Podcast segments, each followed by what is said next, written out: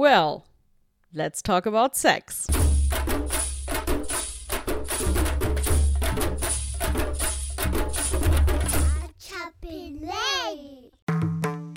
Sprichwort In der Puneyum Palkudikama. Auf Deutsch übersetzt, kann auch diese Katze Milch trinken? Fragezeichen. Mac, du hast dir das ausgesucht, weil? Ja, weil ähm, es ist ja offensichtlich, dass jede Katze Milch, Milch trinkt. Also es ist ja jetzt nicht etwas Neues oder etwas, was komisch ist oder so. Man weiß, dass Katzen an sich Milch gerne trinken.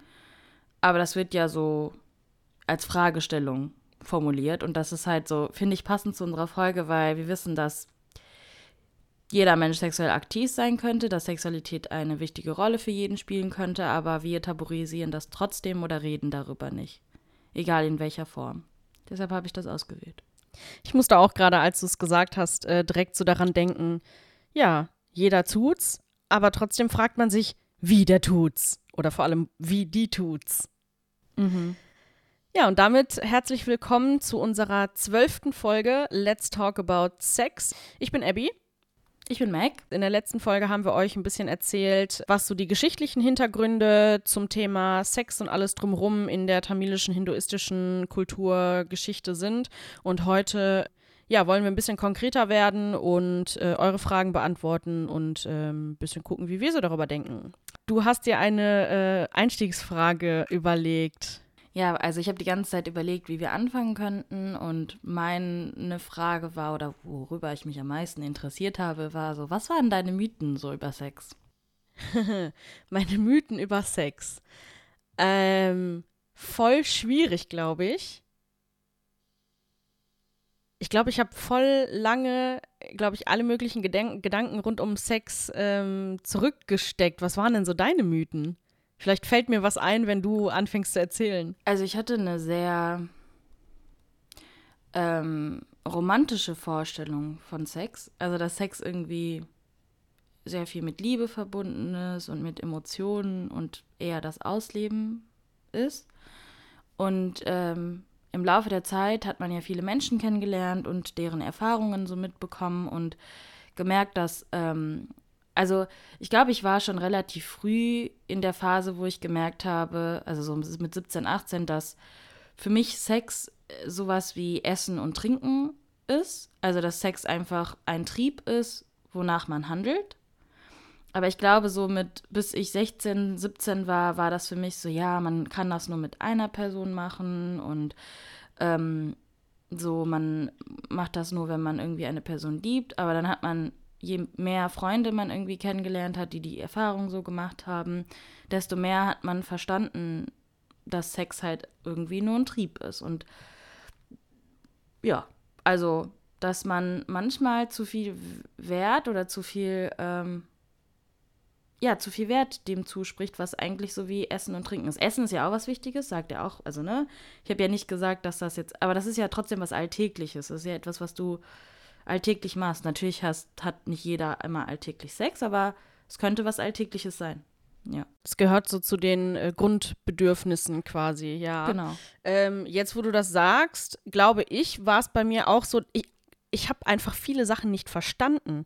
Ich habe, also ich hatte keine Mythen per se über Sex, ähm, außer dass äh, von wegen Jungfernhäutchen reißt und dann äh, blutest du da beim ersten Mal auf jeden Fall und es tut weh und sowas.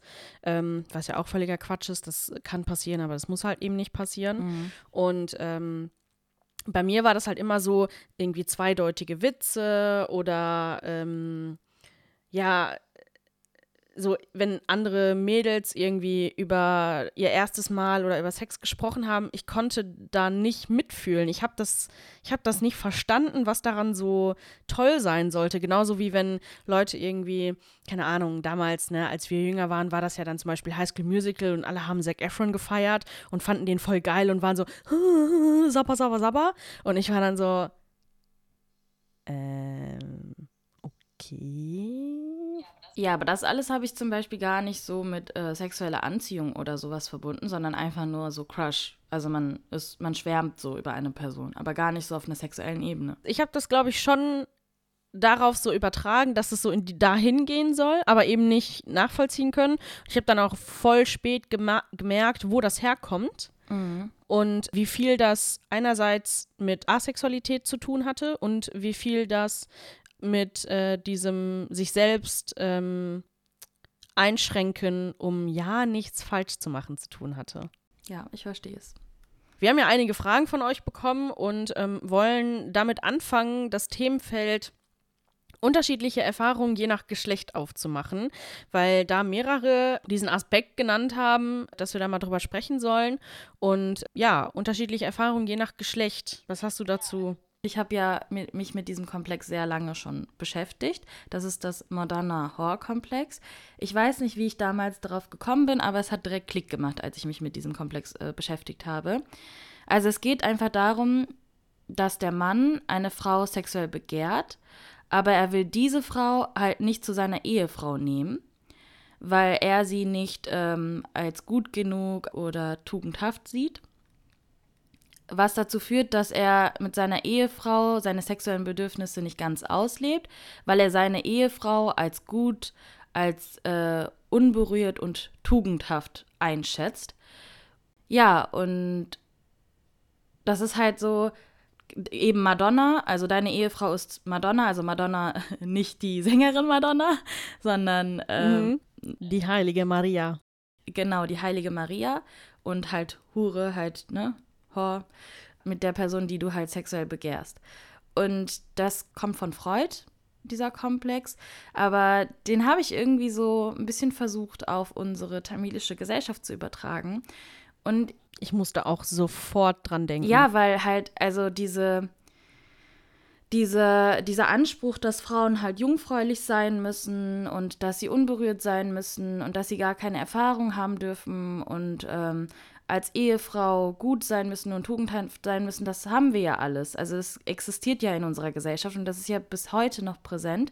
Ja, und ich habe das Gefühl, dass das auch in der Sexualität eine Rolle spielt, weil man nicht offen darüber redet, weil man nicht die Erfahrungen von einer Frau wissen möchte, äh, weil man die Frau ja nicht quasi als Hure im Bett behandeln kann. Also ich weiß nicht, wie ich das sonst formulieren kann. Also wir haben ja schon Folgen, wo genau das bei Generation Beziehungsunfähig, wo genau das ähm, uns zurückgemeldet wurde, dass Frauen nach ihren sexuellen Erfahrungen gefragt werden, konkret von Männern, ne, damit die Männer dann eben rausfinden können, äh, sind das weil wir ja jetzt gerade beim Madonna Horror Komplex nur in diesen zwei Kategorien quasi denken, ist das die Heilige Maria oder ist das eine Hure? Also kann ich die jetzt nur ist das, wird das eine rein sexuelle Beziehung oder ist das auch Wife-Material für mich?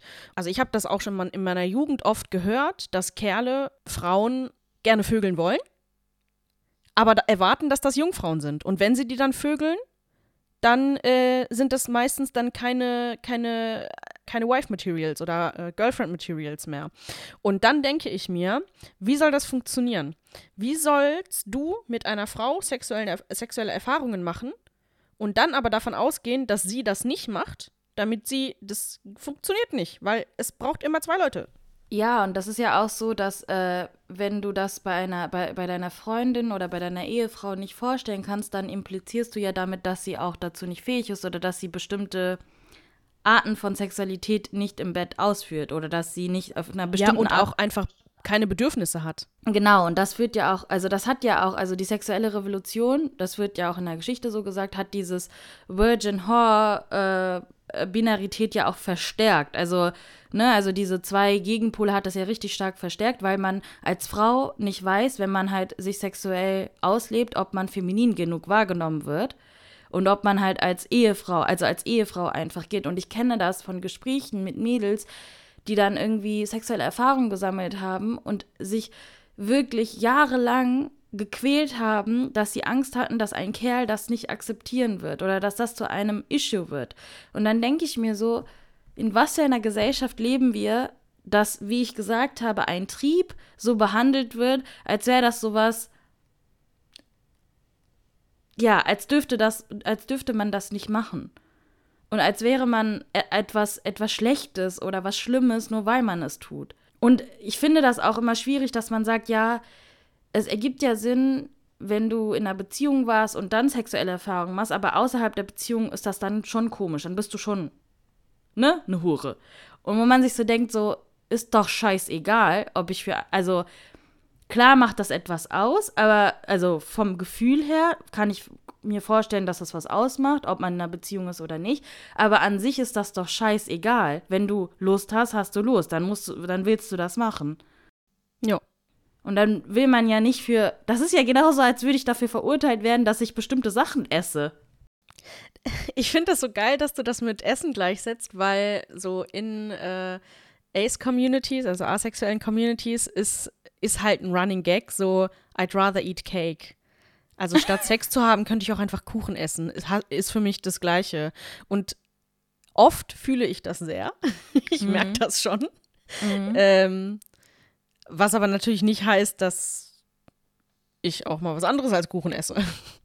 Mhm. Ja, und ein anderer Aspekt dabei ist auch Exotisierung. Es ist ja zum Beispiel so, wenn wir über den asiatischen Raum denken, äh, äh, auf den asiatischen Raum gucken, ostasiatische weiblich gelesene Menschen werden zum Beispiel voll übersexualisiert in Medien mhm. und auch, ähm, wie man darüber denkt und Darstellungen und so. Und südasiatische Menschen ähm, und weiblich gelesene Personen vor allem sind im Gegensatz dazu so gar nicht sexualisiert. Ja, das liegt halt daran, weil südasiatische Personen so als ähm, devot gelten, also so. Ja, sich unterordnend, gefügig und so. Ja, aber das hat auch sehr, also das macht auch sehr viel mit Männlichkeiten, weil ich glaube, dass auch in weißen Räumen Männer oder männlich gelesene Personen ähm, nicht ernst genommen werden oder nicht äh, so sexuell begehrt sind wie weiße Männer.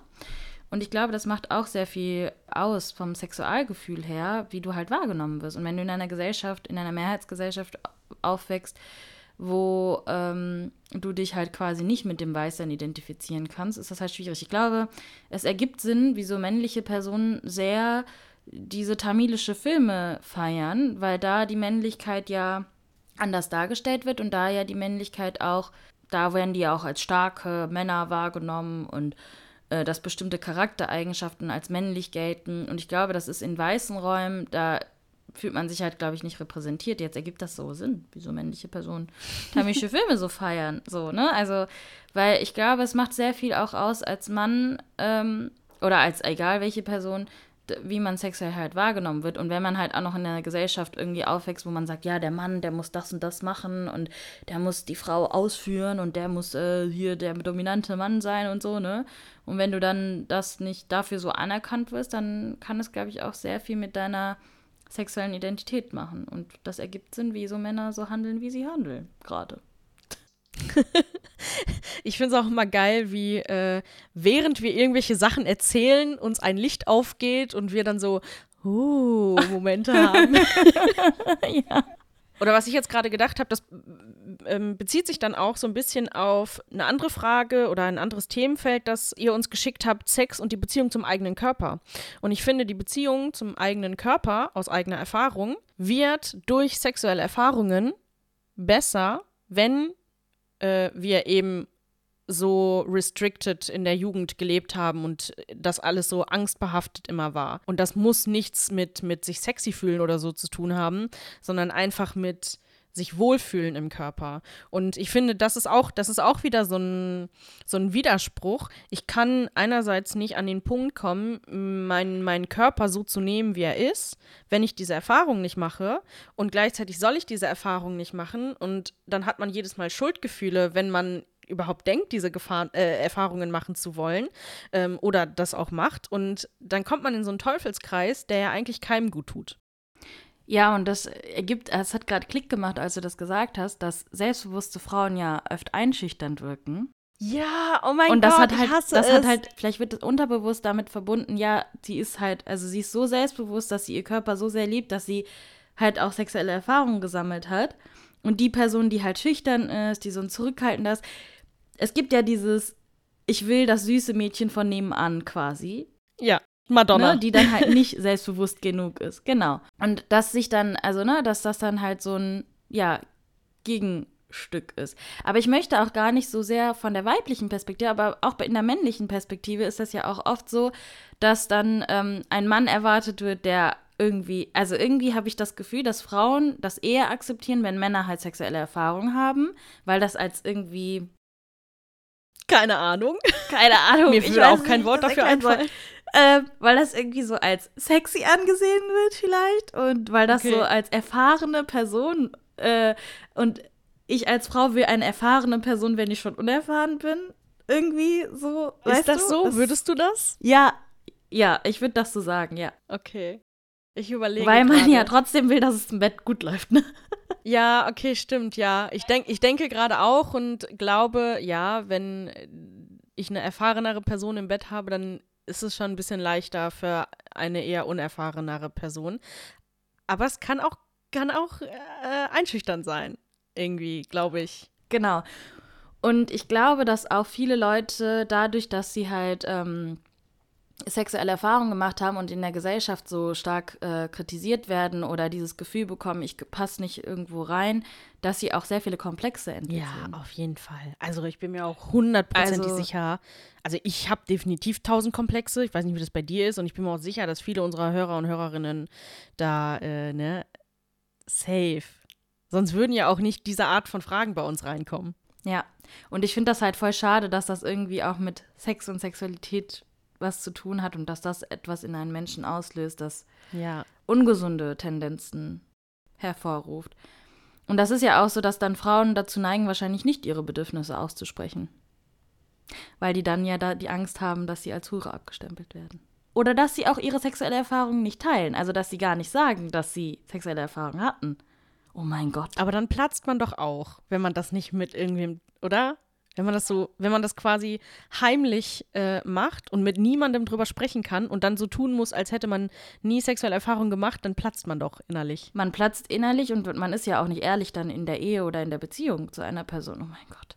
Unsere ja. Gesellschaft ist einfach. Oh fucked up. Sorry. ja, ist so. Gibt es denn, äh, denn andere Punkte, die dir einfallen, ähm, wenn es um unterschiedliche Erfahrungen je nach Geschlecht geht? Ja, also ich habe das Gefühl, dass diese sexuelle Freiheit, die Männer oder Frauen gerade ausleben, deshalb gerade funktioniert, weil Frauen halt, ja, frei leben können.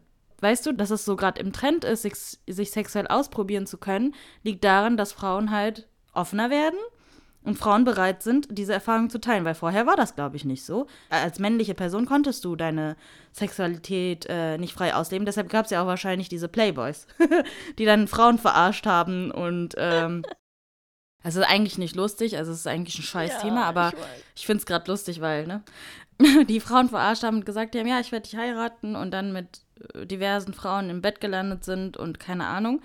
Also ich glaube, das gab es halt, weil Frauen halt nicht bereit waren, sich sexuell frei auszuleben und dass das jetzt mittlerweile offener wird und dass es deshalb möglich ist. Was mir jetzt noch so einfällt, ist, glaube ich, auch, dass wenn wir jetzt wirklich ins Bett gehen und denken, mhm. also wenn wir jetzt mhm. in, in dem, im privaten Raum denken, äh, dass ich das Gefühl habe, Männer und männlich Gelesene trauen sich auch eher dann in der Interaktion zu sagen, was sie wollen oder beziehungsweise das zu machen, was sie wollen. Und Frauen sind da auch wieder zurückhaltend, weil selbst dann beim Sex und auch weiblich gelesene Leute, äh, schon beim Sex, dass das irgendwie so ein, so ein Dealbreaker ist, wenn du da sagst, ich möchte, dass du mhm. das und das mit mir machst. Ja, das habe ich ja gesagt mit, ja, man muss sehr so tun, als hätte man keine Erfahrungen. Man muss so tun, als hätte man keine Erfahrungen und äh, als würde man eigentlich nichts wollen. Ja, weil ich jetzt zum Beispiel auch daran denke, ähm, so für Kerle ist natürlich das Einfachste an Pleasure kriegen Penetration. Und bei Frauen ist das ja nicht immer, kann, aber nicht immer nur Penetration. Und dass sowas halt auch wieder dadurch, dass Frauen eben immer diese devote Rolle einnehmen sollen, äh, unerfahren sein sollen, dass das, dass dann quasi Female Pleasure nicht in den Vordergrund kommt und ja, sowohl Männer vielleicht nicht unbedingt die Erfahrung sammeln, was da gut geht und was nicht, weil Frauen das nicht zurückmelden. Wie siehst du das da oder hast du da irgendwie was zu? Das Ding ist ja, dass über äh, sexuelle Lust allgeme im Allgemeinen nicht viel, also dass darüber nicht allgemein viel geredet wird. Und ich habe das ja auch gemerkt, dass ähm, Freundinnen allgemein äh, Problem haben, über ihre sexuelle Erfahrung zu sprechen und dass das sehr schämend äh, verhandelt wird. Und dass, glaube ich, viele Frauen und ich glaube unsere Mütter auch gar nicht wissen, was Orgasmus ist. So. Ähm, ich kann halt meine Mama nicht fragen und ja, ich habe halt keine Vergleichswerte, aber äh, ich gehe mal davon aus, weil ich denke, dass die Aufklärung nicht so stark bei denen war. Und die, glaube ich, auch das nicht so, ja. Vielleicht haben die auch deshalb das Gefühl, dass denen irgendwas fehlt. I don't know. Alle Spekulationen. Äh, ich kann es nicht sagen. Ich vermute es nur. Es ist nur, sind nur meine so Vermutungen. Und ähm, ich habe das auch gemerkt, dass äh, viele Frauen einfach sagen, ja, ich habe halt keinen Orgasmus, dann ist es halt so. Aber mir macht Sex trotzdem Spaß, wo ich mir so denke. Aber das tut es doch dann gar nicht. ja, also es ist halt, ich glaube, ich finde das halt schade, dass man nicht offen mit Freundinnen selbst darüber redet. Und ich glaube, tamilische Personen machen das eh wenig. Also ich glaube nicht, dass mhm. tamilische Personen ähm, mit anderen tamilischen weiblichen Personen sich austauschen. Wenn, also, aber wenn sie es tun würden, dann würden sie realisieren, dass man gleiche Probleme hat und würde so darauf hinausarbeiten, dass das okay ist, so zu sein, wie man ist. Und ich finde, Sexualität gehört auch, auch zu einer Persönlichkeit dazu, wie du halt auslebst, äh, wie du das auslebst und wie du nicht auslebst. Oh mein Gott, ich stelle mir gerade vor, wie meine Eltern diese Folge sich reinziehen. Naja. ja, also ich, ich will das, also ich will gar nicht so sagen, dass äh, Orgasmus so das Nonplusultra ist, aber das ist schon ein wichtiger Punkt so und das macht schon, glaube ich, viel aus. Ich glaube, das macht auch sehr viel in der Beziehung aus und ich glaube, dass viele Sachen auch durch Sex einfach besser funktionieren könnte, weil man dann auch anders kommuniziert, denke ich. Also ich sehe das, man sieht das irgendwie. Deshalb sagt man ja auch bei verheirateten Paaren, ja, irgendwie wirkt ihr so anders und ausgeglichen. Und dann denkst du, ja, Junge, Könnt ihr euch das nicht denken? So. Ich weiß nicht, ob du so tamische Filme ke äh, kennst, so, wo man dann am nächsten Tag so sieht, wie sie so, wie sie dann so voll glücklich durch die Gegend rennt und so und so voll aufgeblüht gezeigt wird und wo man sich so denkt, ja. Weißt du, so tamische Filme sind auch so dumm, ne? Also so, die thematisieren das, aber die thematisieren das nicht richtig und wenn man sich so denkt, ah, jetzt ergibt das Sinn, wo du älter bist. Ja. Jemand hat auch gefragt, sind wir alle Late Bloomer? was soll Late Bloomer heißen? Ich würde das erstmal in Frage stellen. Jeder soll das in seinem Tempo machen. Ich finde das halt schwierig, weil äh, wann ist denn der richtige Zeitpunkt, um Sex zu haben? Genau. Das, das können wir so nicht sagen. Das äh, ne, es gibt Studien, die dann irgendwie sagen, das Durchschnitt, äh, Durchschnittsalter von Deutschen äh, fürs erste Mal ist, keine Ahnung, 16, 17. Ähm, und das variiert dann alle fünf bis zehn Jahre sowieso nochmal, je nachdem, wie die Gesellschaft gerade mit dem Thema umgeht. Und solche Studien werden natürlich in in tamilischen Kreisen gar nicht erhoben. Das heißt, wir haben keine Zahlen für sowas. Ja, aber du musst auch überlegen, es gibt auch eine Studie, die ja besagt, dass ähm, Menschen, die halt keine gute Bindung zu ihren Eltern haben, viel früher sexuelle Erfahrungen machen als Menschen, die eine gute Bindung zu äh, Eltern haben. Jetzt ist so die Frage, okay, wie kann ich das auf das familische sein beziehen, weil was ist gute Bindung zu meinen Eltern so im Tamilischen? Erste Frage. Yeah. Zweite Frage ist so, mh, hm, kann man das wirklich auf unsere sexuelle Erfahrung übertragen, weil bei uns ist das nochmal eine andere Thematik, weil man redet nicht darüber, man wird nicht darüber aufgeklärt und spielt das dann wirklich eine Rolle. Also ich finde, glaube ich, dass tamilische Personen ähm, die hier in, ich beziehe das mal jetzt auf Deutschland, die in Deutschland aufwachsen, die müssen viel mehr aufarbeiten, um überhaupt Sex haben zu können. Und ich glaube, deshalb kann man das nicht sagen, dass man Late Boomer ist, in dem Sinne, weil ich glaube, man macht das dann, wenn man emotional und körperlich sich dazu bereit fühlt. Was aber auch, glaube ich, oft passiert ist mittlerweile, und das habe ich auch, ich habe das auch mit einer Freundin besprochen, die dann gesagt hat, man fühlt sich irgendwie so, als wär, würde, könnte man nicht mithalten, weil alle schon um dich herum sexuelle Erfahrungen gesammelt haben, du selbst aber nicht. Und dieses sich unter Druck, also ich finde das irgendwie voll krank. Das ist furchtbar.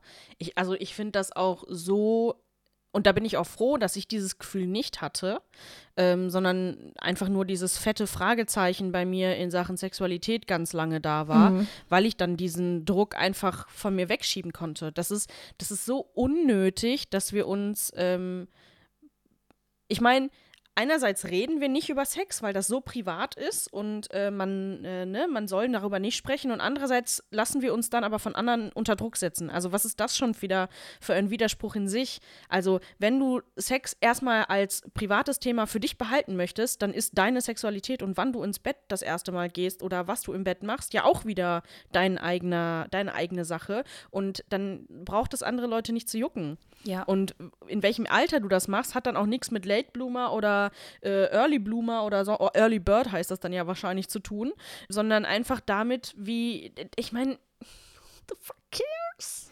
Ja, auf jeden Fall finde ich das immer, also ich finde das schwierig, das so zu kategorisieren. Also ich weiß auch nicht, was, also ich finde das sogar, ich würde sogar sagen, dass ich das besser finde, in einem höheren Alter das erste Mal Sex zu haben, als in einem jüngerem Alter, weil man, glaube ich, viel mehr sich mit sich selbst beschäftigt hat und sich, glaube ich, viel wohler fühlt in, seiner, in seinem eigenen Körper. Und ich glaube dann, dass auch Sex ganz anders wahrgenommen werden kann, als wenn man sehr früh Sex hat, glaube ich. Ja, also ich gehe ähm, da jetzt nicht so unbedingt nach Alter, sondern einfach nach äh, geistige Reife ist ja, auch das falsche ja, ich glaube mit Alter mal, danach, ja. wie man, also die Punkte, die du jetzt gesagt hast, mit sich wohl im Körper fühlen und ähm, emotional und auch irgendwie äh, ja von, von seinem Wissensstand an einem Punkt zu sein, wo man das in, in auch angemessen reflektieren und verarbeiten kann. Da finde ich das dann cool, soll man machen. Und davor, mein Gott, soll man auch machen, aber dann ist das so dieses Klischee, man hat halt Sex, aber weiß nicht wirklich, was man da getan hat, so und ja, ja jeder wie er will, ne? Ja. Jetzt haben wir gleichzeitig auch schon das mit äh, Sex und Bindung zu den Eltern angesprochen, was auch eine Frage war, wie das da aussieht und wie das unser, unsere Sexualität beeinflusst. Aber warte mal, so Bindung zu Eltern ist ja auch so, da spielt ja auch eine Rolle in der tamilischen Gesellschaft, dass du mit deinen Eltern nicht darüber reden kannst und dass du nie aufgeklärt wirst. Es gibt nie The Talk. Wie war das eigentlich bei dir? Das interessiert mich jetzt. So in der, also bei mir war das, glaube ich, in der vierten Klasse in Sachunterricht. Ja. Da gibt es ja auch Sexualkunde. Und ja. dann werden die Eltern ja darüber informiert und es gibt ja diesen, ähm, es gibt dann so einen Wisch. Mhm. Wir behandeln demnächst, sprechen Sie gerne mit Ihrem Kind äh, über dieses Thema und äh, bitte Kenntnisnahme unterschreiben. Gab es sowas bei dir? Äh, ja, meine Eltern mussten was unterschreiben. Ich glaube, äh, denen war es sehr unangenehm. Aber die haben es unterschrieben, also ist jetzt nicht so, als, sie also, als hätten die gesagt, nö, du darfst da jetzt nicht teilnehmen. Hatte halt normal Sexualkunde. Aber ich habe. Aber sonst wurde da nichts drüber gesprochen. Ja, also ich glaube, als ich älter wurde, habe ich mal irgendwie meine Mama über Schwangerschaften und sowas gefragt, aber nur halt über Schwangerschaften. Und meine Mama hat zum Beispiel auch nie über Schwangerschaften, also von ihrer Schwangerschaft hat sie nie so viel erzählt. Ja. Was auch viel wiederum sagt. Und ja, man hatte so ein paar, paar Situationen, aber man hat halt nicht, nicht so richtig darüber geredet. okay. Ja, ich versuche gerade daran äh, zurückzudenken und äh, ich glaube, also ich bin mir jetzt auch nicht mehr sicher, aber das Maximalste, was da passiert sein wird, ist, äh, ja, ja, sowas äh, gehört in die Schule, wir reden jetzt nicht darüber oder so. Ähm, was ich aber sagen muss, ist so, also bei mir zu Hause war das zum Beispiel voll normal, dass meine Eltern irgendwie gekuschelt haben, Händchen gehalten haben, sich umarmt haben. So, das war halt normal. No. Also ich kenne das nicht anders und ich habe das auch in Sri Lanka gemerkt, dass bei der Familie von meinem Papa, dass es auch da normal ist, dass man irgendwie auf dem Schoß sitzt, dass man sich umarmt. Ja, das, also sehr, sehr. Sensuelle Zuneigung darf man zeigen da. Genau, also auch unter Geschwister war das normal, zwischen Papa und Tochter, zwischen Mutter und Sohn und also das war halt nicht so irgendwie so geschlechterspezifisch, sondern bei meinem Papa war das, also man hat gemerkt, dass sie eine gesunde Beziehung irgendwie zu, zu Körper und Umarmung und sowas haben. Ich finde, das macht auch viel aus, ähm, weil die Bindung. Das ist voll schön. Ja, weil das macht voll viel aus, weil du dann viele Sachen normalisierst. Dann findest du das nicht komisch, wenn auf der Straße sich Leute auf einmal umarmen und küssen.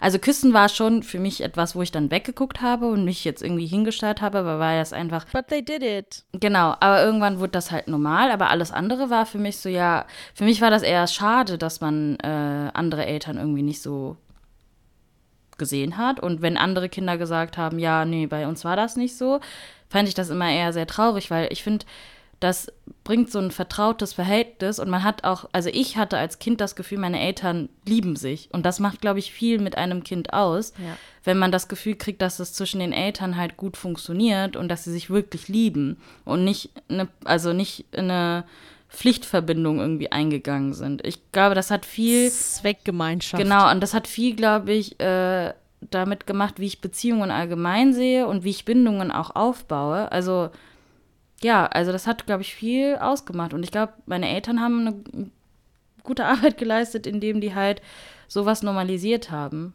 Voll. Und dass es auch okay ist. Also auch wenn wir jetzt nicht über Sex und Sexualität geredet haben, finde ich das irgendwie wichtig. Und ich merke das auch bei anderen Freundinnen, die das zu Hause irgendwie nicht hatten, die dann auch das in der Partnerschaft so exzessiv ausleben. Aber so außerhalb der Partnerschaft halt nicht. Und wo ich mir so denke, so, hm, something wrong. Wenn du das brauchst, dann kannst du das auch. Also ich finde es auch wichtig, dass man irgendwie Freundinnen umarmt, dass man irgendwie so auch mal mit Freundinnen kuschelt irgendwie. Das ist ja auch. Ich kuschel mit meinen Freunden, ja. Ja, Und genau. Also. Also nicht mit allen. Also es gibt halt so Freundinnen Genau. und Freunde, bei denen weißt du, das geht. Und äh, dann machen wir das auch. Genau, und das ist halt so, ähm, das ist wichtig, dass man das ausgleicht, weil man kann auch seine körperlichen Bedürfnisse nicht auf eine Person projizieren. Und äh, ich finde auch, also Sex und Sexualität hat ich nicht nur immer mit Penetration zu tun, sondern auch das davor und danach ist wichtig halt, ne? Und deshalb ist das auch so, ja, man baut ja auch dadurch Verbindungen auf und so. Das hast du schön gesagt. Danke. Das finde ich, das, ich mache überall einen Haken dran und ein, ein Smiley und ein Sternchen. Ja. Wir hatten noch ein anderes Thema, was, ich glaube, zweimal vorgekommen ist, und zwar so äh, Pornokonsum, Neugier versus Tabu. Ja, also. Obviously, zu Hause war es verboten. so. Ja. Das Ding ist halt, also was komisch war, glaube ich, als äh, junger Mensch, wenn du irgendwie andere Leute über Pornos reden gehört hast und du dich halt immer geschämt hast und nicht darüber geredet hast und dir das auch nicht angucken wolltest, weil, also für mich war das, und für mich ist das immer noch sehr unangenehm. Und ich bin nicht into that, werde ich auch, glaube ich, also das ist so, für mich ist das so, weil ich so erzogen wurde. Ich glaube, von diesem Bild komme ich nicht weg. Also das ist etwas, womit Das ist so eingebrannt. da, also das ist, das, ja, nee. Ich, Das heißt, so mh, Neugier kannst du da jetzt nicht so unbedingt sagen. Aber, ich finde es auch äh, unangenehm. ich muss auch sagen, dass ich das also- richtig unangenehm finde, wenn in Filmen Sexszenen kommen. Ich, ich habe keine, auch wenn ich alleine irgendwie Filme gucke, das ist so, ich merke, wie innerlich irgendwas so nicht zustimmt in mir. das ist echt komisch. Also, das ist so krass, dass ich auf einer Seite das so normalisieren kann und auf der anderen Seite so für mich irgendwie nicht normalisieren kann anscheinend. Und ja, keine Ahnung. Ja, also der Unterschied ist ja, das eine ist, du guckst Fremden Mhm. dabei zu und das andere ist ja, was mit dir und deinem Sexualpartner oder deiner Sexualpartnerin in dem Moment passiert. Das ist, das ist schon ein Unterschied. Ja, aber ich merke auch, dass es bei mir selber auch, dass ich trotzdem noch sehr traditionelle, also das ist nicht so, dass ich traditionelle Werte komplett abgelegt habe. Das ist halt voll, ich weiß, dass mein reflektiertes Gehirn ähm, das so sieht, aber ich weiß, dass es bestimmte Punkte gibt und ich würde auch niemals jemanden dafür verurteilen oder würde das hinterfragen. Aber ich habe mich selber dabei erwischt, wie ich äh, manchmal das so hinterfrage und merke, dass mich das in manchen Hinsichten schon zurückhält. Und wo man so denkt, hä? Wieso? Aber das ist so dieses, das ist wirklich, weil man so erzogen wurde, das ist so schwierig. Kannst du gerade so ein paar Beispiele nennen? Hier im Podcast. Ich merke ja selber, dass ich nicht komplett offen über alles reden möchte und auch nicht reden kann. Ich will gar nicht über, also ich möchte gar nicht so das auf mich fokussieren, sondern eher so auf das Allgemeine. Und ich möchte auch gar nicht so über mich reden. Also das ist so für mich so, nee, ich muss nicht über meine, ob ich Erfahrung habe, ob ich keine Erfahrung habe, darüber will ich gar nicht reden. Auf diese Ebene will ich gar nicht eingehen. Das ist bei dir dann, das bleibt dann so was Privates, was du dann off-Record machen würdest. Für mich ist das so, man muss immer einen Teil haben, was persönlich mhm. und privat bleibt. Und das ist so mein Teil. Und ich habe auch letztens gemerkt, dass das zu viel ist mit Podcast und wenn ich auf Instagram öffentlich bin, dass das für mich zu viel ist, weil ich dann das Gefühl habe, das sind zu viele Menschen, die mir bei jedem mhm. Schritt irgendwie zugucken. Das ist zu viel für mich. Und wenn ich jetzt zu, also das ist auch bei allen anderen Folgen so, das ist nicht so, dass ich jetzt mir vorher tausendmal Gedanken mache, worüber ich rede, aber es gibt bestimmte Sachen, die erzähle ich gerne oder da bin ich offen drüber zu reden, aber es gibt bestimmte Sachen, die muss ich nicht mit allen Leuten teilen. Ist ja auch total berechtigt. Genau, aber man merkt das ja auch irgendwie, ähm, wie man mit männlichen Personen umgeht. Ist ja auch ganz anders. Also einfach so dieses. Bei mir fängt das schon damit an, dass ich nicht mit äh, jeder männlichen Person irgendwie über Sex und Sexualität reden kann. Ja. Das ist zum Beispiel eine Sache. Also, obwohl das ja voll paradox ist. Ja, aber irgendwie ist das für mich so ein eine Grenze. Nee, also das kenne ich aber auch. Ich kann, ähm, weil ich halt auch weiblicher erzogen wurde, mit, mit Frauen ist das für mich kein Problem. Wenn ich jetzt so weiß, das sind äh, queere Menschen, dann finde ich das auch einfacher. Und wenn das jetzt so Cis-Männer sind, dann finde ich das schon auch schwieriger, weil ich da immer noch zuerst als Frau wahrgenommen werde und nicht als geschlechtsneutrale oder queere Person. Dann machen wir mal einfach mit der nächsten Frage weiter. Vielleicht merkt ihr das jetzt auch. Wir sind so, so, so, so ein bisschen wischiwaschi sind wir schon bei den Antworten, weil eben immer noch im Hinterkopf so dieses läuft, wie viel sagt man, wie viel nicht. Und mal gucken, wie es bei der nächsten Frage aussieht. Was macht das mit uns, das Bedürfnis nach sexueller Freiheit zu haben, während es gleichzeitig ein Tabu ist? Das bedeutet, man ist nie man selbst. Punkt. Man ist immer eine Fassade die man nach außen repräsentiert und in bestimmten Kreisen ist man dann man selbst. Man ist nie zu 100% man selbst. Ja, das, das Gefühl habe ja, ich auch. Aber ich merke, dass ich unter meinen, also unter den Leuten, die ich gerade live kennenlerne oder so, dass ich schon ich bin. Also, dass ich niemals mich verstecken werde. Aber dass es ein Unterschied ist, ob ich halt im Podcast darüber offen rede oder nicht. Ich, ich mache da einen Unterschied, weil das halt für immer irgendwie aufgenommen. Ja. Und wenn ich privat irgendwas sage, ist das nicht immer aufgenommen, sondern dann weiß es halt eine Person, die erzählt das vielleicht fünf und ja, dann juckt mich das halt auch nicht, weil das sagt mehr über die eine Person, die das den fünf Personen weiter sagt, als über mich irgendwas aus. Unabhängig davon, worum es geht. Also ist egal, was für ein Thema. Also ich kann dazu auch dir da nur zustimmen und äh, sagen, merke ich auch. Ich gehe, glaube ich, noch ein bisschen offener damit um als du, aber vielleicht auch ich habe das ja auch schon öfter gesagt, so mein, mein, mein Filter für Schamgefühl ist in den letzten Jahren so ein bisschen flöten gegangen. Aber das hilft mir halt eben auch, frei zu sein. Also das ist für mich ein großer Teil davon. Und dieses man selbst sein ist dann dabei für mich auch ein Teil davon, der mit sexueller Befreiung oder sexueller Freiheit äh, dazukommt, dass ich mich als Person auch freier fühle. Ja. Ich muss aber auch sagen, dass der Podcast mir auch geholfen hat, einfach ausgeglichener zu sein und dass ich viel Voll. weniger über viele Dinge einfach nachdenke und viel offener auch rede. Also es gleicht mich einfach auf einer anderen Ebene aus, weil man einfach irgendwie man selbst ist und äh, alles sagen kann und irgendwann das auch egal sein wird, glaube ich. Ist eine gute Übung. ja. Der nächste Punkt, der bei uns eingereicht wurde, ist Selbstbefriedigung. Ja, eigentlich dasselbe Problem wie bei Sex auch. Man redet nicht darüber, man braucht es aber, ist auch ein Bedürfnis. Keiner redet darüber, keiner weiß, ob man es machen soll oder nicht. Man probiert sich nicht selber aus. Ich finde aber, man sollte seine Punkte, wie man oder äh, wobei man Lust empfindet, schon selbst herausfinden. Ja. Weil sonst kannst du das ja nicht offen kommunizieren. Mhm. Du kannst ja dann nicht offen sagen, was du brauchst und was du nicht brauchst. Was mir jetzt auch aufgefallen ist, also diese Punkte, Sex und Bindung zu den Eltern, Sex und die Beziehung zum eigenen Körper, sind wir alle Late Bloomer.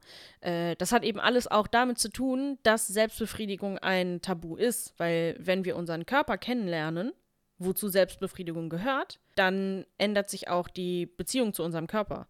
Und den Einfluss darauf ist halt unter anderem auch die Bindung oder das Verhältnis zu den Eltern, wie man über sowas gesprochen hat, äh, wie viele Freiheiten man hatte, hatte man ein eigenes Zimmer, das man abschließen kann zum Beispiel, ist ja schon, wie viele von uns sind in, in einem Zimmer mit äh, Geschwistern ähm, gewesen, haben sich das Zimmer geteilt, bis die 18, 19 waren. Mhm. Deswegen, das hängt alles so ein bisschen zusammen. Also es geht bei allen Sachen immer darum, sich selber kennenzulernen, sich selber zu verstehen, sich selber zu reflektieren und zu wissen, wo man mit seinen Gefühlen und äh, Wünschen und Bedürfnissen und was man braucht einfach steht. Mhm.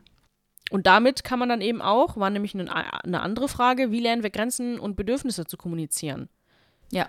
Das kann man damit dann eben genau rausfinden, indem man sich selber erstmal kennenlernt. Ja. Und den Raum sollte man sich auch geben, sich selber kennenzulernen, sich selber zu verstehen und das irgendwie auch unabhängig von anderen Leuten. Also bei mir war das zum Beispiel so, ich war in der 10. Klasse ein paar Monate in ähm, Frankreich in der Schule. Da war mein ganzes Umfeld, was ich sonst hatte, weg. Mhm. Und das waren so drei Monate, in denen ich bin danach ein anderer Mensch als ein anderer Mensch zurückgekommen. Aber nicht, weil ich da krass viel Neues gelernt habe, sondern weil ich einfach Zeit hatte, ich selbst zu sein. Ja. Und darauf zu scheißen, was für Einflüsse von außen kommen. Und danach kam immer so Step by Step, kam dann immer der nächste Schritt, der nächste Schritt, die neue Erkenntnis, neue Reflexion, neuer Gedanke. Und ich bin immer offener geworden und immer mehr äh, true to myself so. Ich hatte das einerseits, ähm, als ich halt ausgezogen bin. Da habe ich so gemerkt, wer ich wirklich bin und was ich denke und was ich fühle. Und jetzt, nachdem ich nach Köln halt gezogen bin, bemerke ich auch, dass ich viel freier denke, dass ich unabhängig von meinen Eltern denke, dass ich viel weniger Verantwortung trage, dass ich nur für mich Verantwortung trage, dass das viel mit einem macht. Und andererseits auch, als ich alleine durch Indien gereist bin, also ich war natürlich nicht alleine, aber für mich ist alleine immer ohne meine Eltern übrigens. Da habe ich auch gemerkt, dass das halt viel mit einem macht, weil ich bin einfach sechs Wochen selbstfinanziert so durch Indien gereist, also Südindien, also eher Tamil Nadu. Und das hat viel mit meinem Selbstwertgefühl auch gemacht, weil ich dann gemerkt habe, boah, du schaffst das, du kannst das. Und ähm, ja, und nachdem ich in Indien war, hatte ich auch das Gefühl, ja, du, wenn du das hingekriegt hast in sechs Monaten, das alles auf die Beine zu stellen und zu finanzieren und durch ein fremden Land, wo es immer hieß, dass es gefährlich war, durchzureisen, ohne viel äh, Schaden äh, mit, also anzunehmen oder mitzubringen, habe ich so gedacht, ja, eigentlich ist alles möglich. Es kommt nur darauf an, wie man halt mit Sachen umgeht. Und ich glaube, es ist wichtig, dass man getrennt von seinen Eltern und weg von seinen um, weg von seiner Umgebung irgendwie auch mal Sachen macht, weil man sich dann nochmal auf einer anderen Ebene kennenlernt. Weil man hat ja immer das Bild, also so wie die anderen über dich denken, das ist das, was du denkst, das, was du bist. Und das muss sich halt immer wieder ändern, damit du halt andere Perspektiven siehst jetzt zum Beispiel sowas wie alleine reisen oder in ein anderes Umfeld gehen, hat ja per se nichts mit Sex zu tun, aber irgendwo auch schon, weil dieses sich selbst kennenlernen einfach so wichtig ist, eben auch Grenzen und Bedürfnisse rauszufinden mit sich selbst, ist so wichtig, um alles mit Sex irgendwie auch mit reinem Gewissen und ähm, passend für sich machen zu können, finde ich. Aber ich möchte auch an dieser Stelle sagen, ich finde es auch immer schwierig zu sagen, äh, alleine wohnen und alleine reisen hat ähm, sehr viel auch mit seiner Freiheit zu tun. Aber es gibt Menschen, die haben schon deren Grenzen, bevor sie das ausprobiert haben, irgendwie schon gesetzt.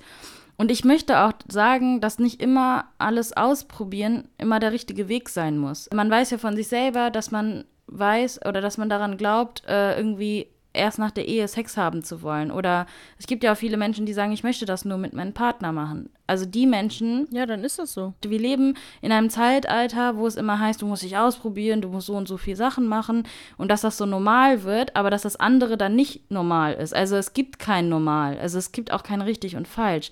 Du musst das für dich wissen. Und es ist auch nicht so, dass nur weil man alleine wohnt und alleine reist, äh, irgendwie ein schlechter Mensch ist oder irgendwie bestimmte Werte und Normen auslebt. Und ich glaube, das ist auch immer ein Problem, wenn wir das jetzt gerade so sagen, dass dann damit verbunden wird, ja, habe ich doch, also ist doch klar, wenn die auszieht und ihre Freiheit kriegt, dass sie das und das macht. Nein. Also Ich kann von mir aus sagen, dass ich nicht viel anders mache, als wenn ich zu Hause gelebt habe. Der einzige Unterschied ist, ich muss meinen Eltern nicht Bescheid geben. Und die nerven mich ja. nicht. Die rufen mich genau nicht an das. und sagen, ja, wann kommst du jetzt nach Hause? Sondern ich kann dann nach Hause gehen, wenn ich möchte. Und ich bin halt keine Person, die sich irgendwie viel um, keine Ahnung, um bestimmte Zeiten draußen rumtreibt bin ich halt nicht. Ich bin halt echt ein. Aber Mensch. dieses Rumtreiben ist auch schon, finde ich, ein schlechtes Wort. Genau. Also selbst wenn du nachts um 3 Uhr unterwegs bist, dann bist du halt nachts um 3 unterwegs. Genau, aber das ist halt so, das ist ja auch immer so ein Bild, was damit so verbunden wird, so, ne? Also das ist halt, das finde ich auch immer schwierig. Deshalb nochmal diese Perspektive auch. Da sprichst du auf jeden Fall auch was Gutes an, gerade weil Ausziehen für viele tamilische Eltern eben mit Werte verlieren, rebellieren und sowas zu tun hat. Das ist es eben nicht. Das Ausziehen kann was Gutes sein. Es, klar, es gibt auch Leute, die bleiben bei ihren Eltern, bis die sterben. Ist auch okay, wenn man das möchte. Ja. Aber die Leute, die es brauchen, die können das eben machen. Und wir haben ja eben über Reisen und aus dem Umfeld rauskommen äh, gesprochen. Aber für mich war zum Beispiel auch ähm, bestimmte Klamotten tragen oder einfach nicht für meinen Schlabberlook gejudged werden. So, das war, das war auch schon so was Befreiendes. Mhm. Das gibt es auf ganz, ganz vielen Ebenen, wie man sich selbst kennenlernen kann. Und das sich selbst kennenlernen heißt dann eben ja auch nicht 50 Sachen ausprobieren, sondern einfach wissen, was man will und was man braucht. Und der Weg dahin, der ist so unterschiedlich, wie unterschiedlich wir alle sind. Ja. Wir können halt nur von unseren Erfahrungen berichten quasi. Wir haben auch noch den Punkt Geschlechtskrankheiten und Verhütungen. Den haben wir aber selbst gesetzt, weil komischerweise keiner dazu was gefragt hat. Und dabei sind das zwei sehr wichtige Punkte, wenn es um äh, Sex geht. Ich weiß gar nicht, ob unsere Eltern da aufgeklärt sind oder ob die jemals sich darüber Gedanken gemacht haben, dass das, also das sind halt Körperflüssigkeiten, die man miteinander austauscht in welcher Form auch immer. Also erstens, achtet darauf, mit wem ihr verkehrt und ähm, wie ihr das macht. Und es ist auch nicht schlimm, wenn ihr mal fragt, wann hast du dich das letzte Mal testen lassen oder lass mal zusammen testen gehen. So, muss ich irgendwas wissen? Fragt das. Und wenn eine Person da schon nicht offen ist oder sich irgendwie angegriffen fühlt, dann wisst ihr, okay, mm, mm, irgendwas stimmt nicht oder Red Flags. Das ist so, genau, das sind Red Flags. Das sind einfach Red Flags. Setzt die einfach und sagt, ciao, nächste Person. So, ne? Weil es wird immer unterschätzt, aber Geschlechtskrankheiten, die können halt wiederholend sein. Also wenn du das einmal hast, dann ist das wie so ein, ähm, ja, wie so ein Pilz, der immer wiederkehrt. Gibt, Herpes, gibt es ja auch. Herpes kommt immer wieder. Herpes ist. Genau. Also wenn du einmal Herpes hast, dann lebt Herpes in dir und bricht immer wieder aus, ne? Wollt ihr nicht Genau, haben. und deshalb immer gucken, mit wem, wo, was. Und ähm, ja, Verhütung halt, ne? Weil wir kennen das, ähm, dass unsere Eltern äh, uns nie aufgeklärt haben. Und ich weiß, wo ich jünger war, dass es viele Leute gab, die irgendwie unehelich dann schwanger geworden sind und wo das dann so ein riesengroßes äh, Thema war und wo das ganz schlimm war. Das kann man halt vermeiden, wenn man sich verhütet. Und Verhütung ist auch deshalb wichtig, weil man halt Geschränk äh, Geschlechtskrankheiten vorbeugt, äh, weil du dich halt einfach schützt. Und ähm, wenn ihr euch nicht damit auskennt, dann googelt das, dann geht zu ähm, Ärztinnen und fragt darüber, also Gynäkologinnen und Urologinnen. Geht dahin, informiert euch darüber, testet euch regelmäßig, wenn ihr regelmäßig Geschlechtsverkehr habt. Und ähm, es ist auch wichtig, äh, da auf seine Gesundheit zu achten. Ja. So wie dein Mund ist es da unten auch. Deshalb muss man aufpassen, wie man wo mit verkehrt. Und ähm, die Pille nimmt man halt nicht nur, um zu verhüten, falls das irgendwie ein Mensch denkt, so, ne? Man ja. kann es auch nehmen, wenn man irgendwie hormonelle Schwankungen hat oder andere Sachen. Das ist vielleicht noch mal ein anderes. Vielleicht sollten wir darüber noch eine Folge das machen. Ist so. eine, das ist das ist eine Sam der wurde äh, Folge. Ja, genau. ja. Zum Schluss können wir eigentlich auch nur sagen, alles kann, nichts muss. Eigentlich so ein typischer Spruch, der in äh, Dating-Profilen steht. Aber es ist halt so. Ihr sollt das so machen, wie ihr Bock drauf habt und wie ihr gerade in eurer Lebensphase, Lebenssituation damit gut klarkommt. Und ähm, das kann sich noch weiterentwickeln. Das kann aber auch schon Endgame sein. Das liegt immer bei euch und lasst euch da nicht von anderen Leuten beeinflussen und auch nicht von sozialen Medien beeinflussen und auch nicht von Filmen beeinflussen oder Serien oder was irgendwelche anderen Leute sagen. Jeder in seinem Tempo, jeder in ihrem Tempo und so, wie man halt am besten mit klarkommt. Ja, und das, was ich nochmal ans Herz legen kann, ist, tauscht euch aus. Das äh, hilft dabei, sich selbst zu reflektieren und selbst zu sehen, wo liegt das Problem, wie kann ich das verändern und dass es auch gar nicht so oft immer mit einer anderen Person sein muss, sondern dass es auch mit sich selber erstmal ist. Und das passiert halt erst, wenn man sich halt austauscht und wenn man halt miteinander redet. Und ähm, es bringt halt nichts, jetzt nicht, weil ich irgendwie weiße Freundinnenschaften irgendwie als schlecht empfinde, aber die haben halt einfach andere Erfahrungen. Man kann das nicht mit unseren Erfahrungen vergleichen.